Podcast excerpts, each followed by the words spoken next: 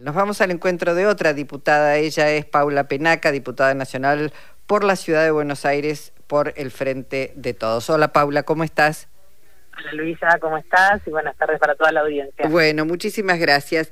Eh, pensando, eh, ¿por qué debe ganar Massa? ¿Qué es lo que se está discutiendo en esta elección desde tu punto de vista, Paula?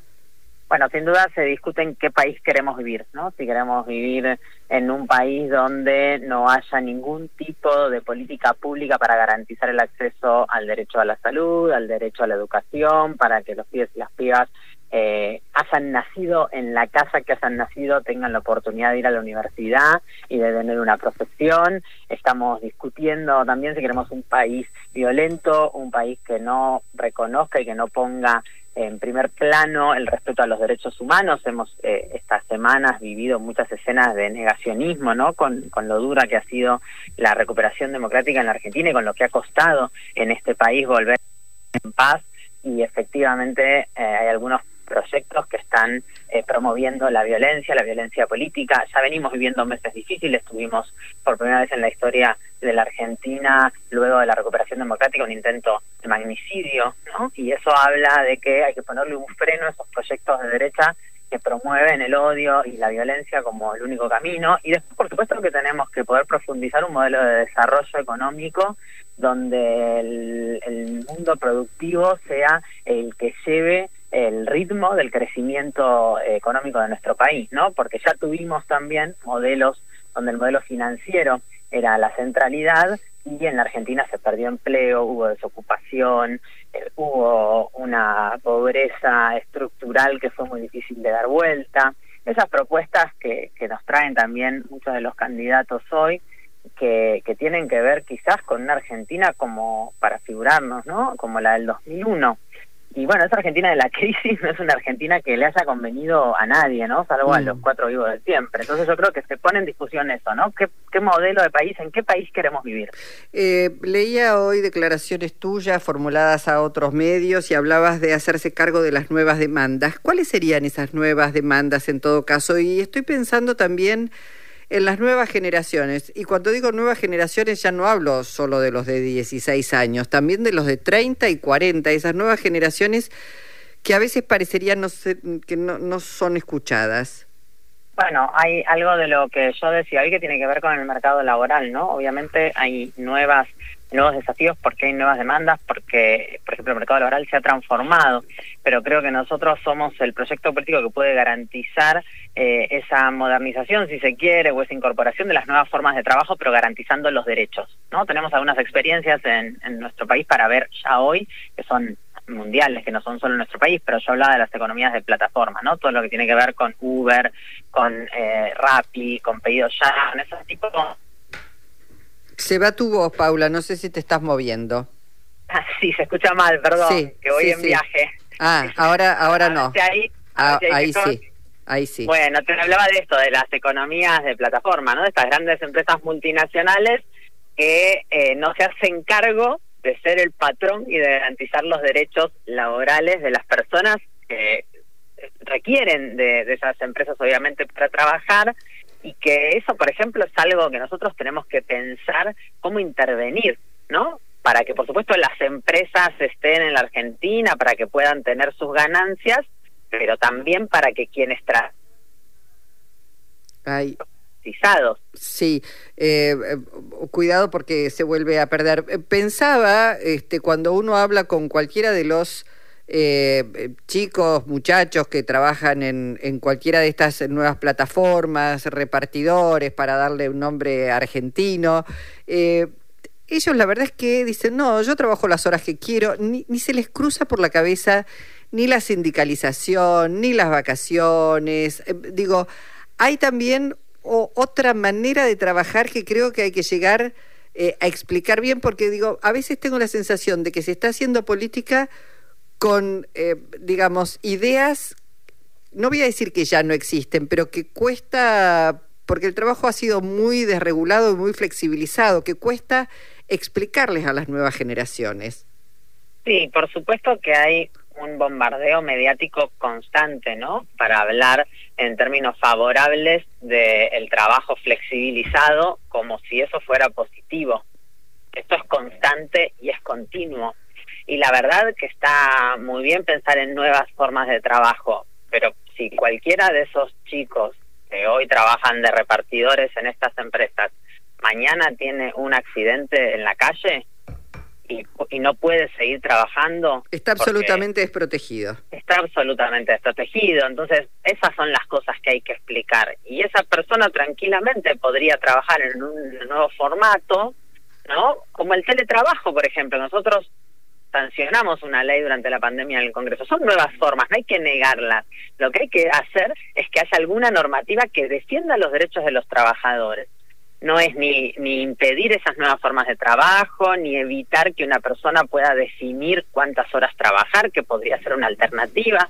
El tema es que eso mismo podría suceder además con una empresa multinacional que está obteniendo grandes ganancias por todas estas personas que trabajan en esos entornos, haciéndose cargo de garantizar los derechos. Es tan sencillo como eso y la verdad que nos venden un cuentito, ¿no? De ser tu propio jefe, de no tengas jefe, no tengas horario. Bueno, pero jefe tenés igual, ¿no? Porque efectivamente la aplicación intermedia la posibilidad de que la persona que trabaja cobre por su trabajo y se queda con una parte.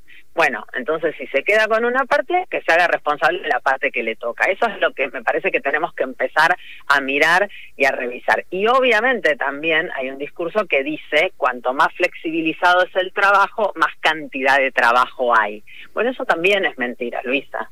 El momento en el que nuestro país más generación de empleo eh, tuvo y además empleo formal fue justamente durante los 12 años de gobiernos kirchneristas que efectivamente crearon 5 millones de puestos de trabajo y era trabajo formal y sin embargo podían crear puestos de trabajo. Mm, ¿no? Néstor asumió la presidencia eh, con una con más eh, desocupados que votos, lo decía él mismo, ¿no? Porque el, el porcentaje de desocupación era más alto que el 22% que le había sacado en la primera vuelta. Y bueno, sin embargo, dio vuelta a esa situación volviendo a tener los niveles mínimos de desocupación en la Argentina y todo el trabajo que se generó fue trabajo formal, fue trabajo formalizado, esos 5 millones de puestos. Entonces no es cierto que si eh, hay informalidad hay más posibilidad de generar empleo. Ese es el ejemplo contrafáctico de eso que dice. Mm. Entonces yo creo que, por ejemplo, esa es una... Y después hay otra necesidad, que hoy es un derecho, que es el acceso a la conectividad. Y en eso nuestro gobierno incluso intentó tomar medidas. Vos te acordás, ¿no? Un decreto presidencial que declaraba servicio esencial, sobre todo en el momento de la pandemia, que se notó mucho eso, y que entonces decía, bueno, si esto es un servicio esencial y si es un derecho que hay que garantizar para que los pibes estudien, para que los viejos puedan hacer trámites en ANSES y para todo lo que hoy se requiere, para lo que hoy se requiere, el acceso a los dispositivos tecnológicos y la conectividad, entonces si hay que garantizarlo, el Estado tiene que poder, por ejemplo, tener ser una voz para definir el precio. Ahora, los precios son abusivos, ¿no? Entonces, eso también, por ejemplo, es un nuevo desafío y una nueva demanda que hay que abordar.